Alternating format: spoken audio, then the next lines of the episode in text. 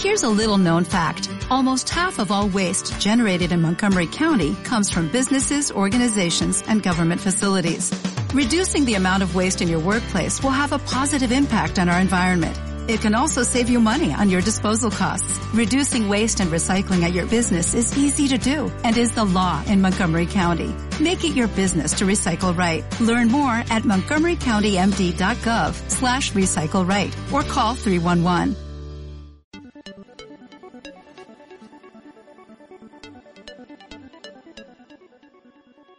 Bienvenidos a CCE Valencia Podcast. Esperamos que puedas ser inspirado, desafiado a crecer en tu fe y que puedas ver a Dios moverse en tu vida. Disfruta del mensaje.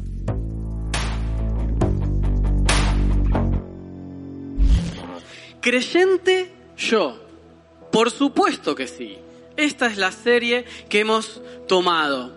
Y cuando cogemos una serie, la idea es poder tener un tema central para poder desarrollarlo ampliamente. El objetivo de esta serie es descubrir cómo podemos pasar de ser creyentes a ser verdaderos seguidores. Entonces la serie se llama Creyente Yo.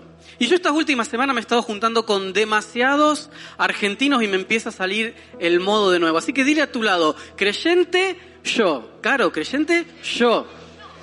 Ahí está, así. Ah, sí, yo, yo. Creyente yo. Y no como dice mi hijo, yo. Creyente yo. La respuesta es por supuesto que sí.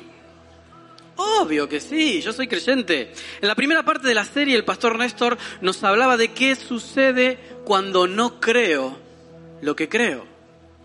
Pues lo que sucede cuando no crees lo que crees es que no vivís de la manera que decís que vivís. En la segunda parte estuvimos viendo la diferencia entre los creyentes y los discípulos, cómo poder llegar a ser seguidores. Así que te invito a que puedas escuchar las anteriores partes, pero vamos a centrarnos en el tema de hoy. Creyente. Hay una diferencia entre un creyente y un seguidor. Y para eso voy a utilizar de ejemplo a mi esposa, que hoy se vino vestida de un color que a mí no me gusta. No me gusta juntar el azul y el amarillo de ninguna manera. Ella es de un equipo de Argentina, eh, que horrible, y ella dice que es seguidora de este equipo. Pero si vos le preguntás quién es el portero, el arquero, no te sabe dar la respuesta de ese equipo. Entonces ella es una creyente, pero no sabe ni el nombre del entrenador. Ahora, yo te puedo decir que mi portero es Tibor Courtois, que en el lateral izquierdo está Mendy. No, no, estoy hablando de otro equipo ahora. Estoy hablando otro equipo. Estamos acá en España, estamos acá en España. Mi lateral derecho es Dani Carvajal, ¿ok? Está Militao Alabá, está Casimiro que no deja pasar a nadie, está Lucas Modric y Tony Cross. Luego está Valverde ahí, uruguayo, representando a, a mi amigo Juan Pablo. Y en la delantera está Karim Benzema y Vinicius. Así que Mbappé, vos te lo perdés. ¿Cuál es la cámara de Mbappé? Mbappé, vos te lo perdés por no querer venir. Un seguidor se conoce la alineación de su equipo. Un seguidor sabe que nosotros no jugamos finales, nosotros las ganamos.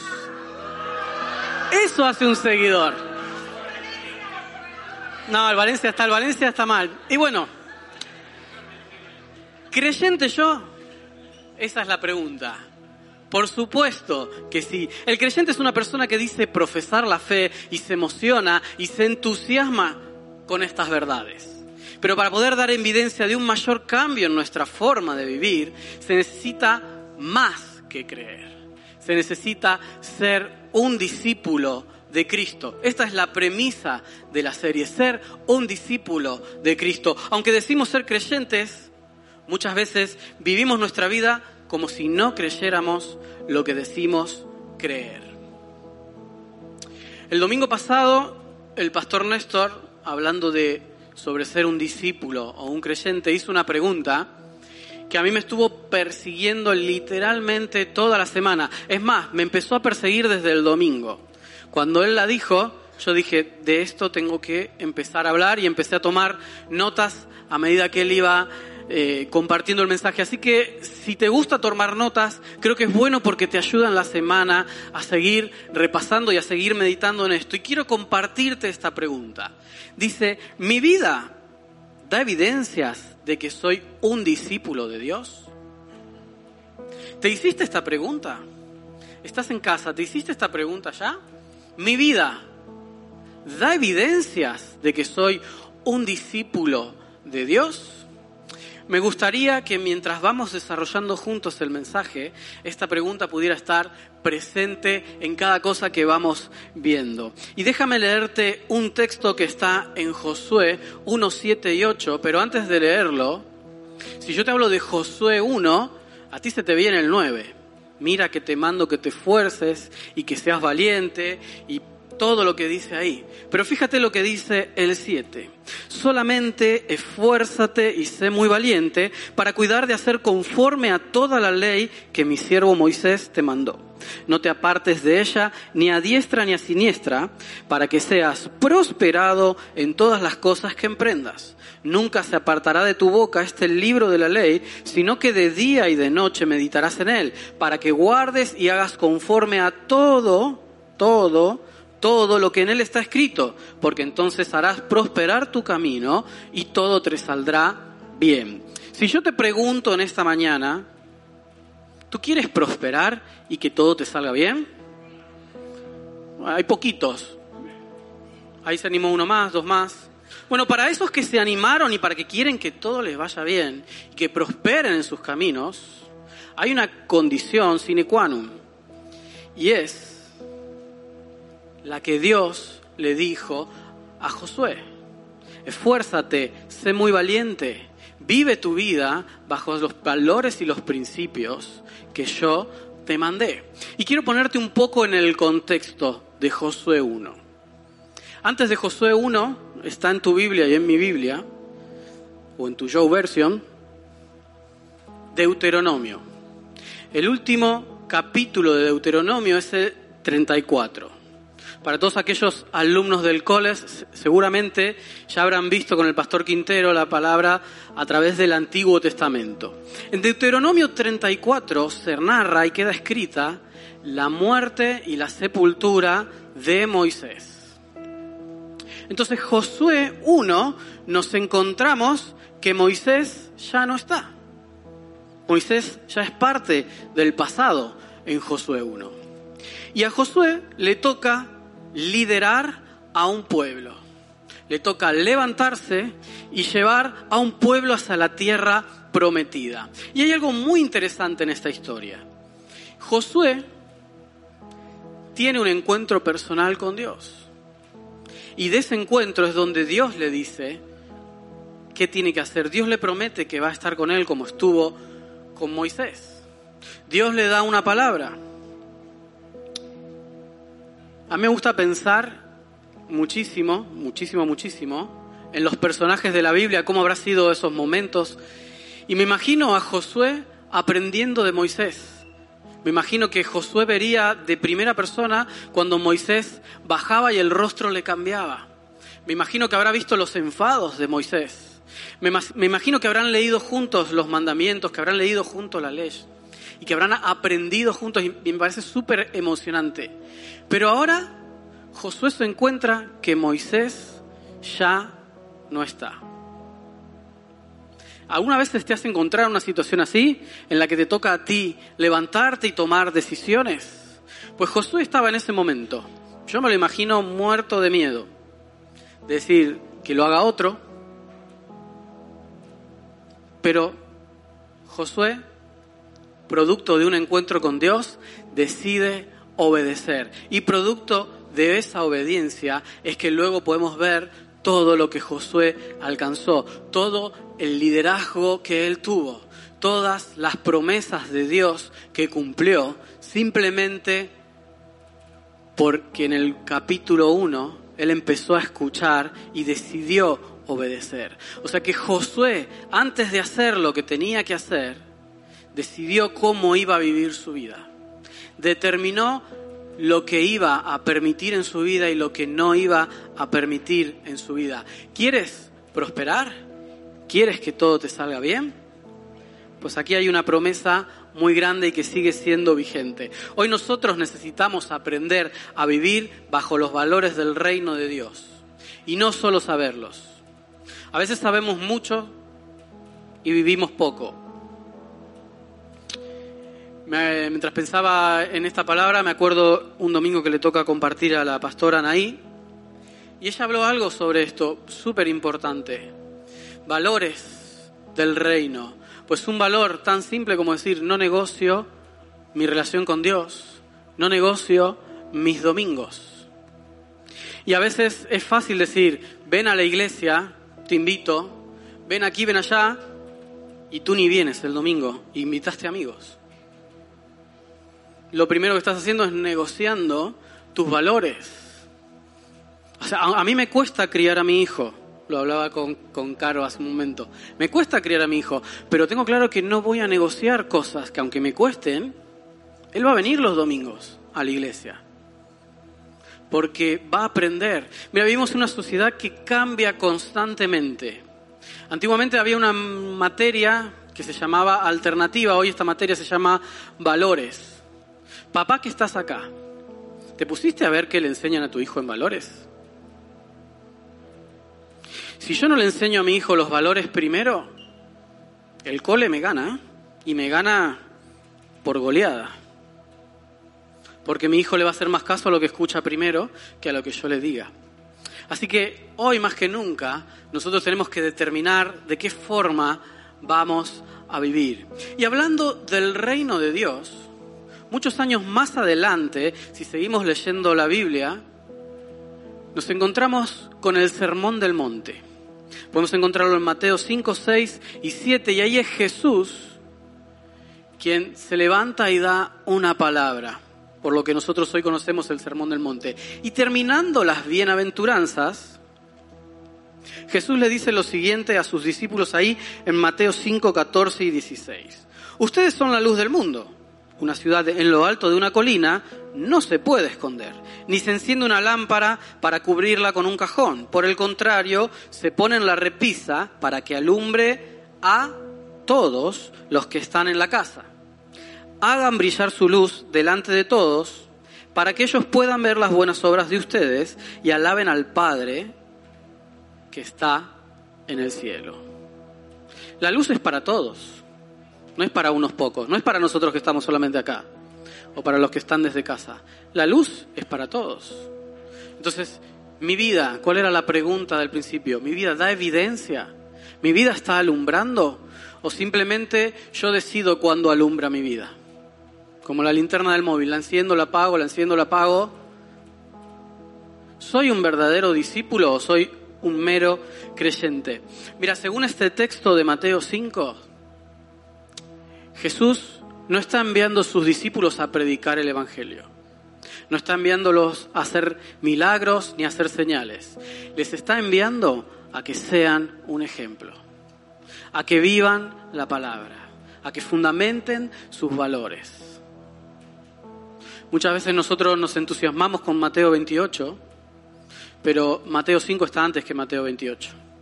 Y para llegar de la mejor manera a Mateo 28 e ir a todas las naciones, primero tenemos que convertirnos en Mateo 5 y vivir lo que decimos vivir. Antes de ir a las naciones tengo que empezar por ser un testimonio e incorporar primero los valores de Jesús que después voy a anunciar. Si yo, yo creo en Dios, cada decisión que tengo que tomar en mi vida la voy a tomar en base a esto que dije anteriormente. Si yo creo en Dios, si tú crees en Dios, cada decisión que tomas la vas a tomar en base a esto. No me muevo por mis circunstancias, sino que me muevo por los principios y los valores que evidencian que soy un discípulo de Cristo. Me llevamos ya un rato hablando de valores y principios y me gustaría darte algunas definiciones de lo que encontré. ¿Qué son los valores? Los valores son las cualidades o virtudes que tiene un sujeto.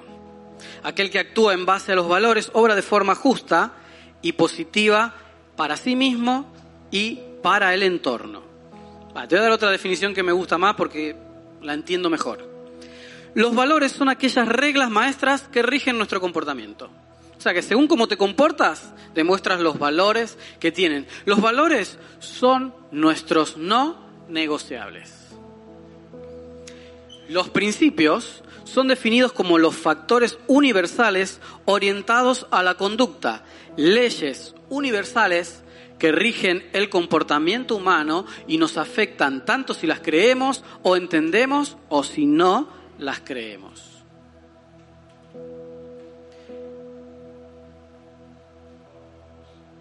A veces confundimos lo que son los valores y lo que son los principios. Te voy a dar algunos ejemplos de principios que se pueden encontrar en la palabra. Todo lo que el hombre sembrare, eso también segará. Es más bienaventurado dar que recibir. No nos cansemos de hacer el bien porque a su tiempo segaremos si no desmayamos. El que siembra escasamente, cosechará escasamente. Y podríamos seguir enumerando un montón de valores, perdón, de principios que encontramos ahí en la palabra. Ya sea que seas un creyente, un discípulo o no creas en nada, los principios te van a afectar inevitablemente, porque los principios no dependen de lo que tú creas. Los principios son sí y se hacen.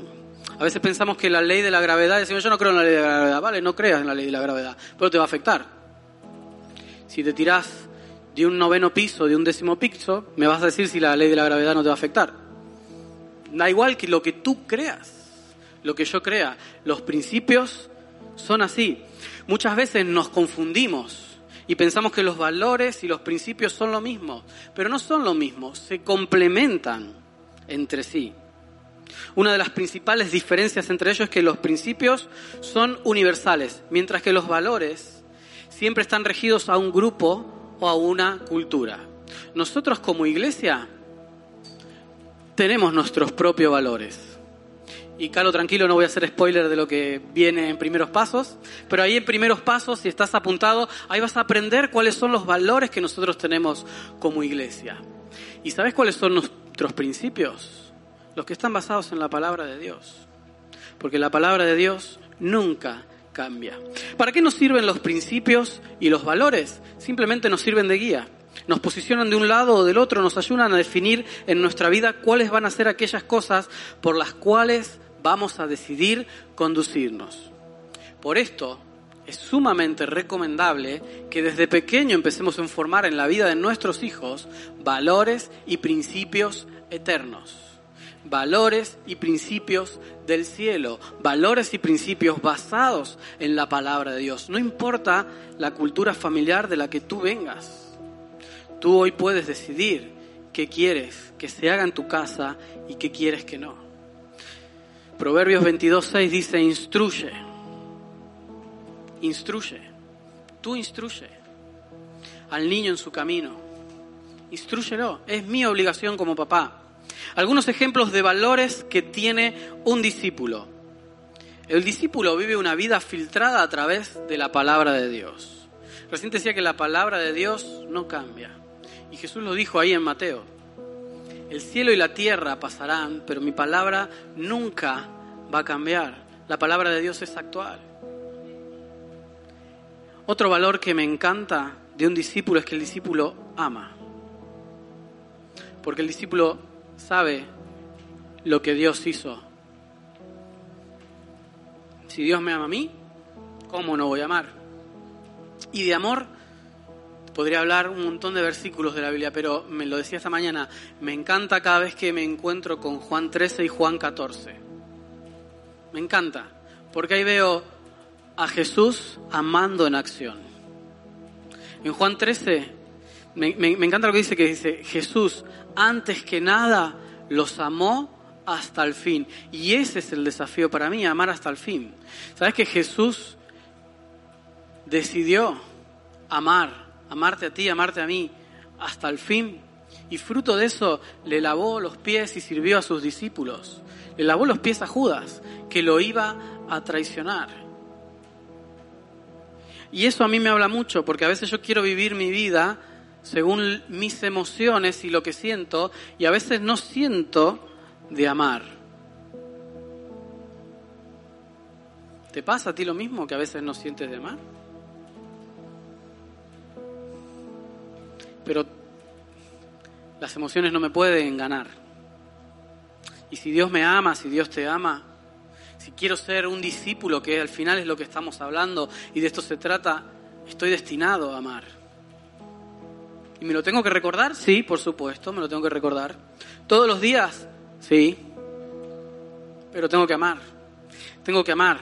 Y luego podría seguirte nombrando valores, generosidad, de lo que nos hablaba el pastor Néstor, integridad, respeto, lealtad, fidelidad y muchos otros buenos valores que nos ayudan a formar una verdadera vida de un discípulo. Una vida que se construye base a los valores y los principios del reino es una vida que atrae, que impacta, que influencia y que transforma. Por el contrario, una vida que cualquier colectivo o cualquier autobús le viene bien es una vida construida sobre la arena, que se desmorona. Y Jesús también habló de esto. Al finalizar el Sermón del Monte en Mateo 7, puedes encontrar cuando Jesús habla de construir la vida sobre la roca, que es comparado como un hombre prudente, a la diferencia que hay entre construir tu vida sobre la arena. La palabra es muy fuerte, dice que es un insensato. La pregunta te vuelvo a ser la misma. ¿Cómo vives tu vida? ¿Hay evidencias de que eres un discípulo? ¿Cómo tomas tus decisiones? En base a lo que te viene bien. Mientes porque te viene mejor para el trabajo o para aquello que quieres hacer o por lo que tienes que decidir, te viene mejor ahí tener una mentirita piadosa. Vale más la buena fama que las muchas riquezas y más que el oro, la plata y la buena reputación. Santiago 1.8 dice, el hombre de doble ánimo es inconstante en todos sus caminos. ¿Eres de los que empiezan las cosas y las termina? ¿O las que va empezando varios proyectos? ¿Dónde estás construyendo? ¿Sobre la arena? El castillo de arena va, va a estar espectacular, pero cuando venga el agua y al pasar de los días no va a quedar nada. Contaba en la mañana que estaba haciendo agujeros ahí en, en la zona de Kids, y es verdad, está espectacular la zona de Kids, y no llegaba con el taladro al lugar que te digo, esta es la vida sobre la roca, que es más difícil de, penetrar. Si esto hubiese sido arena, yo ya estaba pensando en el, en el mensaje, en todo lo que hacía. yo si esto hubiese sido arena, ya lo hubiese alcanzado. Y sí, la vida sobre la roca es una vida que se construye y que cuesta de construir. Pero que va a venir el viento, la lluvia y no se va a caer. Porque se va a mantener firme. Porque sabe que al final de todo es Dios el que une esa vida. No me muevo por mis emociones. ¿Sabes lo que pasaría si yo me muevo por mis emociones? Lo primero, mañana, cuando suene el despertador a las 5.50 de la mañana, no me levantaría. En la mañana dije que le tiraría una patada, no porque vale muy caro el teléfono y no le tiraría una patada, lo apagaría y no me levantaría. Mi esposa que lleva turnos más raros, que a veces se tiene que poner la alarma a las cuatro y media de la mañana, tampoco se levantaría porque a ella le gusta mucho más dormir que a mí. Y eso es verdad. Así que ella puede no comer, pero necesita dormir. Yo necesito comer, necesito comer. Puedo no dormir. Pero si me moviera por mis emociones, no me levantaría ni a la cuarta alarma. Diría, me quedo durmiendo, porque es lo que mi cuerpo me pide. Si me moviera por mis emociones, tampoco perdonaría me quiero demasiado y no perdonaría.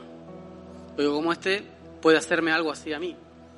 No perdonaría a mi esposa, no perdonaría a mi hijo, no perdonaría a mis amigos, que me peleo con mis amigos. ¿Verdad? No te perdonaría. Ayer no hubiese perdonado a, mi amigo tampoco. Compramos los, tornillos, vamos y ponemos los Estábamos esperando que él viniera con unos tornillos y el pastor Barabachi ya se adelantó, claro, Rosarino, el tipo se adelantó y ya había colgado el aro de básquet. Y me ve el pastor y dice, no me hubiese mandado a comprar los tornillos y ya lo ibas a poner. Yo se calentó, claro. Yo, pero nos perdonamos, nos amamos, porque no me mueven mis emociones. No me mueven mis emociones. ¿Qué te mueve a ti? ¿Tus emociones? El Señor Jesús, también hablando en el Sermón del Monte, Dijo, si tú vas a traer tu ofrenda y te acuerdas, dijo, te acuerdas que tienes algo en contra de alguien, ve y arréglate primero. No es si siento arreglarme, si siento pedir perdón o si siento perdonar. O sea, ¿cómo vas a vivir tu vida? ¿Cómo vives tu vida? Nuestras emociones muchas veces nos juegan muy malas pasadas. ¿Te acordás de Josué? Si Josué hubiese vivido por sus emociones, hoy no tendríamos el libro de Josué. Y tendríamos el libro con otro nombre. Ezequiel 2, probablemente, sería ahí. Pero no Josué. Pero Josué decidió doblegar sus emociones. Mis emociones no determinan mis acciones, sino que mis acciones ponen en orden mis emociones.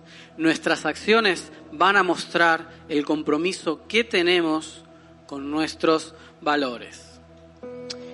Si mi vida no está impactando la vida de nadie, simplemente yo soy un mero creyente y no un discípulo. Esta frase la dijo el pastor Néstor el domingo pasado y me impactó. ¿Cómo estoy viviendo mi vida? ¿Soy un verdadero discípulo? ¿Hay evidencias en mi vida que soy un discípulo? ¿Vivo como digo vivir? ¿Como creo vivir? ¿O me engaño a mí mismo? Me voy a pedir a la banda que vaya pasando.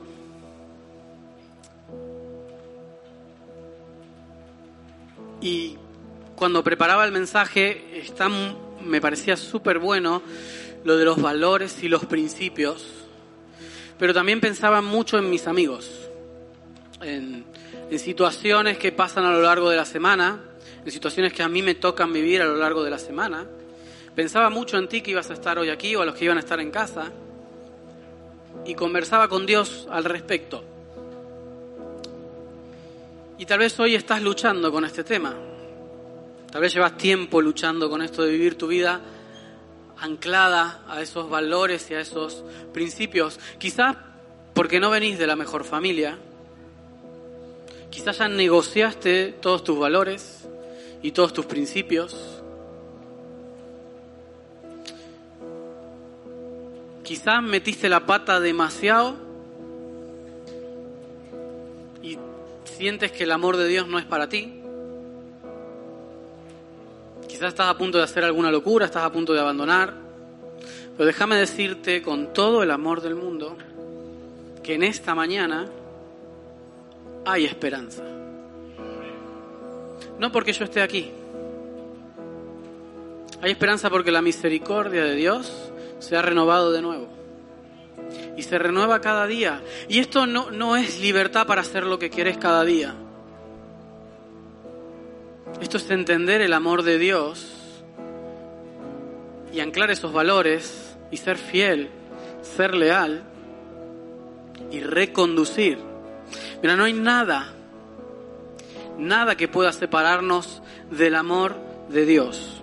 Y me, por eso me encanta Romanos 8 pues estoy convencido de que ni la muerte, ni la vida, ni los ángeles, ni los demonios, ni los del Barça, ni lo presente, ni lo porvenir, ni los poderes, ni lo alto, ni lo profundo, ni ninguna cosa alguna en toda la creación podrá apartarnos del amor de Dios, nos ha manifestado en Cristo Jesús nuestro Señor. ¿Hay alguna cosa? No hay ninguna. Según este texto, Pablo dice que no hay ninguna y yo le creo, porque no hay ninguna. Nada, nada puede separarnos del amor de Dios. Y pensando en esto y hablando con el pastor Néstor esta semana, se me venía a la mente la historia de Pedro. Em, yo quiero ser como Pablo, me gustaría ser como Pablo, pero muchas veces soy como Pedro. Meto la pata, no sé vos si metes la pata o no, o solo me pasa a mí. Pero Pedro metió la gamba, metió la pata hasta el fondo. Y le habían avisado, le habían avisado lo que iba a pasar y él aún así fue derechito a meter la pata. ¿Te pasó alguna vez que te avisaron? hombres que estamos acá, ¿te pasó alguna vez que tu esposa te dijo, no hagas eso? ¿O anda a pagar la multa ahora que sale más barata? Ah, a mí me pasó. Sí, sí. Te perdono, amor, te perdono, el Señor te perdona y su misericordia se renueva para conmigo. Ahora me tengo que ser responsable de lo que hice. También en tu vida. Mira, Pedro, Pedro, quien tres años antes había sido rescatado de lo que él era, él era pescador, y Jesús lo llama, Jesús sale a su encuentro y lo transforma. Pedro, quien en un versículo recibe la revelación de Dios y en el otro versículo es Satanás mismo. Pedro, que dijo que te voy a defender hasta la muerte ni que esto te pase, Pedro metió la pata. Negó al Señor tres veces y el Señor tres veces lo confrontó. Pedro se sentía separado del amor de Dios. Pedro se sentía indigno de volver a mirar a los ojos a Jesús. Pedro retrocedió tres años a de donde había salido. Tal vez hoy en esta mañana estás en esas. Estás pensando en que vas a retroceder. Estás pensando que no sos digno del amor de Dios ni del sacrificio de Jesús. Pero Jesús está esperándote para hacerte la misma pregunta que le hizo a Pedro. Y la pregunta fue simple. Pedro, ¿me amas? Además, yo creo que nosotros cogimos como iglesia la esencia de Jesús.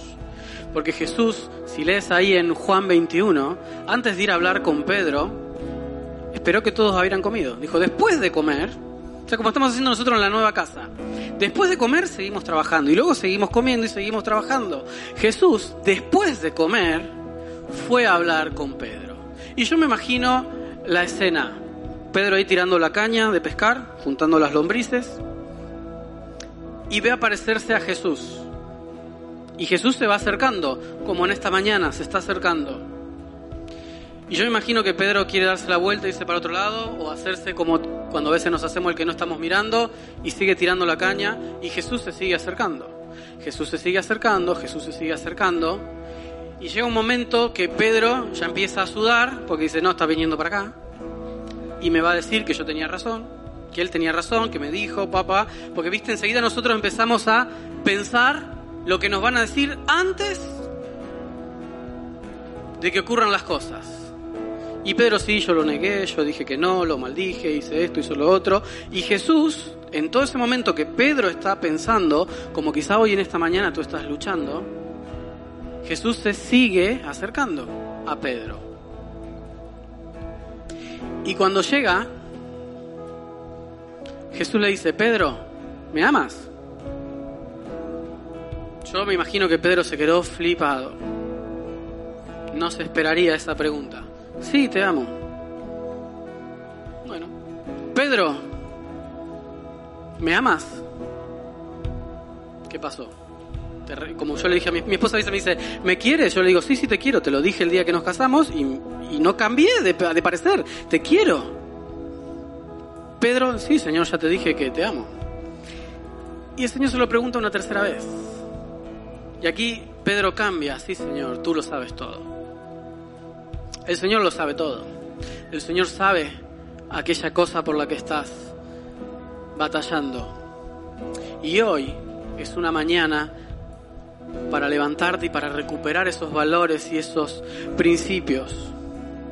Tres veces metiste la pata, tres veces te doy la oportunidad. Ahora no huyas de tu pasado. Las emociones van a estar siempre ahí. No te escondas, no dejes las cosas sin resolver, resuélvelas, aguantate la confrontación, aguantatela, pero hay bendición.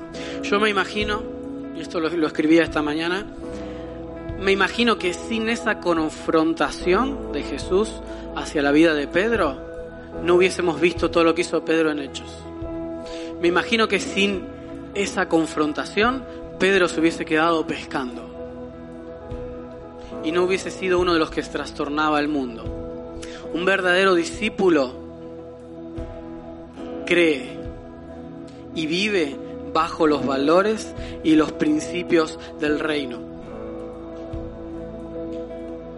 El creyente vive por sus emociones. Hoy yo no vivo por mis emociones porque decido vivir por los principios del reino. No sé cómo te encuentran en esta mañana, pero la pregunta sigue siendo la misma. ¿Me amas? Y la respuesta conlleva acción. Para un lado o para el otro. ¿Me amas? Ezequiel, ¿me amas? Pipe, ¿me amas? Julián, ¿me amas? Néstor, ¿me amas? Ani, ¿me amas? Ángelo, ¿me amas? Caro, ¿me amas? Jafet, ¿me amas? La pregunta es la misma. Y espero que la respuesta sea la misma. Porque yo quiero que decirle al Señor, tú lo sabes todo. Tú sabes que te amo. Y que el Señor me encomiende una tarea. Porque cuando tú respondes en amor, el Señor te convierte en una tarea. Porque dejas de ser un mero creyente y te conviertes en un verdadero discípulo. Gracias por escucharnos y ser parte de esta comunidad. Suscríbete a nuestro canal y comparte este mensaje con todos aquellos que lo necesitan. Si quieres más información, no dudes en buscarnos en nuestras redes sociales como CCE Valencia.